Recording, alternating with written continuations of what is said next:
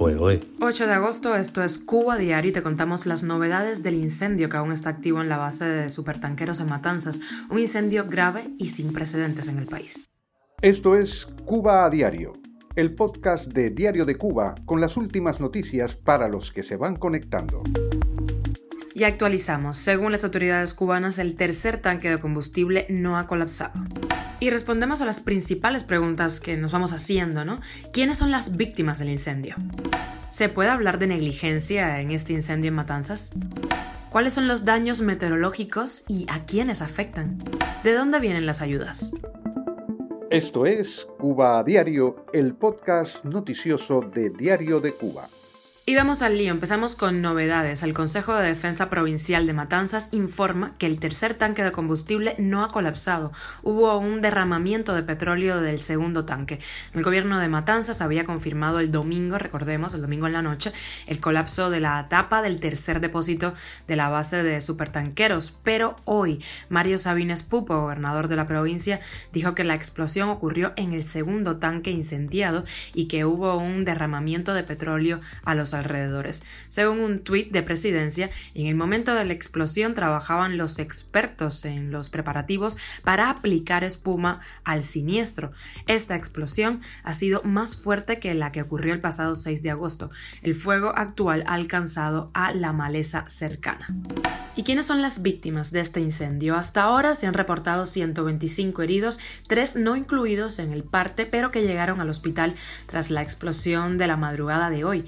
Un fallecido y 16 bomberos desaparecidos, de los que no se han dado muchos detalles, podrían ser jóvenes que pasaban el servicio militar. Aún no se han confirmado sus identidades. El único fallecido reportado es el bombero cienfueguero Juan Carlos Santana Garrido, 60 años de edad. El periódico oficial 5 de septiembre precisó que el fallecido era el primer operador de equipo de extinción del Comando Especial de Protección de la Refinería de Petróleo Camilo Cienfuegos. Se desempeñaba en ese cargo desde hacía 15 años. Cuba a diario. Y recapitulemos. Alrededor de las 7 de la tarde del pasado viernes, un rayo impactó el tanque 52 de almacenamiento de crudo de la base de supertanqueros de Matanzas, la mayor del país, provocando así un incendio. Así lo informó en su cuenta de Twitter el Ministerio de Energía y Minas.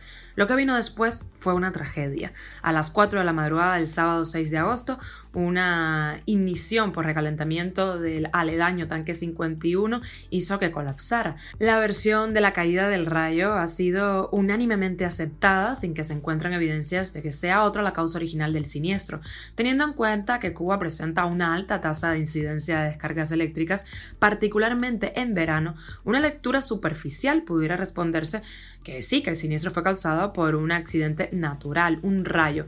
Pero, ¿y los pararrayos? Ante el silencio de las autoridades sobre la falla del sistema de protección contra descargas eléctricas, Diario de Cuba indaga en el lugar del siniestro y obtiene declaraciones de un ex trabajador de la base de supertanqueros de Matanzas y de un vecino del lugar.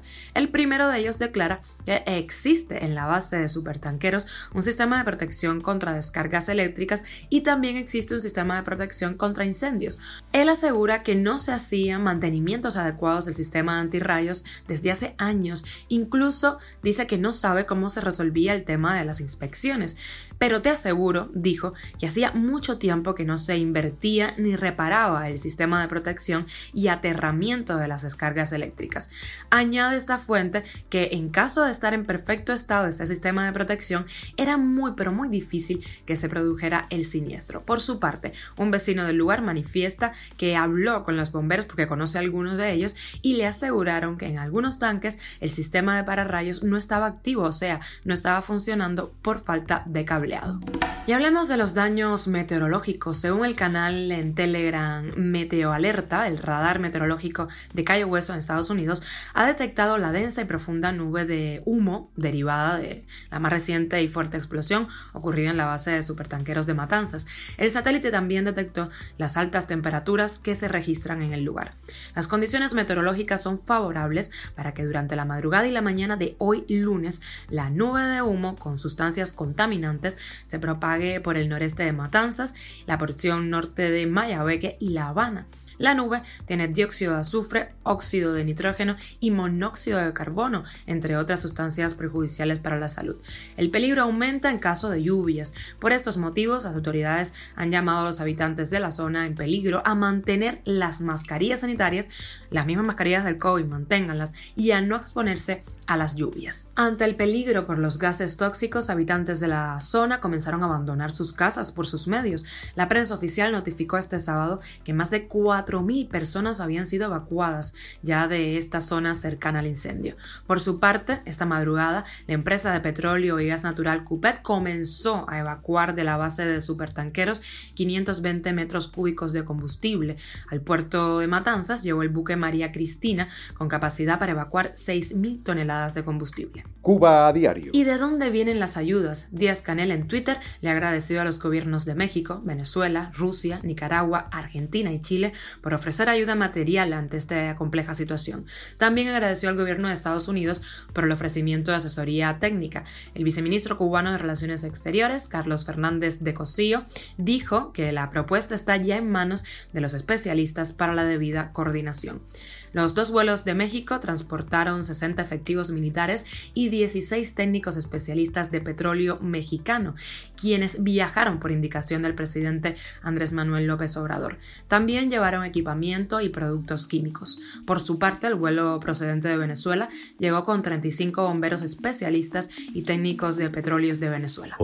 Estaremos muy pendientes de la última hora de este incendio. Hay una cabecera con los últimos datos en nuestra página en Diario de Cuba y estaremos también haciendo directas sobre el tema. Esto es Cuba a Diario, el podcast noticioso de Diario de Cuba, dirigido por Wendy Lascano y producido por Raiza Fernández. Gracias por elegirnos para informarse con nosotros. Estamos en Spotify, SoundCloud, Apple Podcast y Google Podcast, Telegram y también en redes sociales. Yo soy Wendy Lascano, manténganse informados en Cuba a Diario.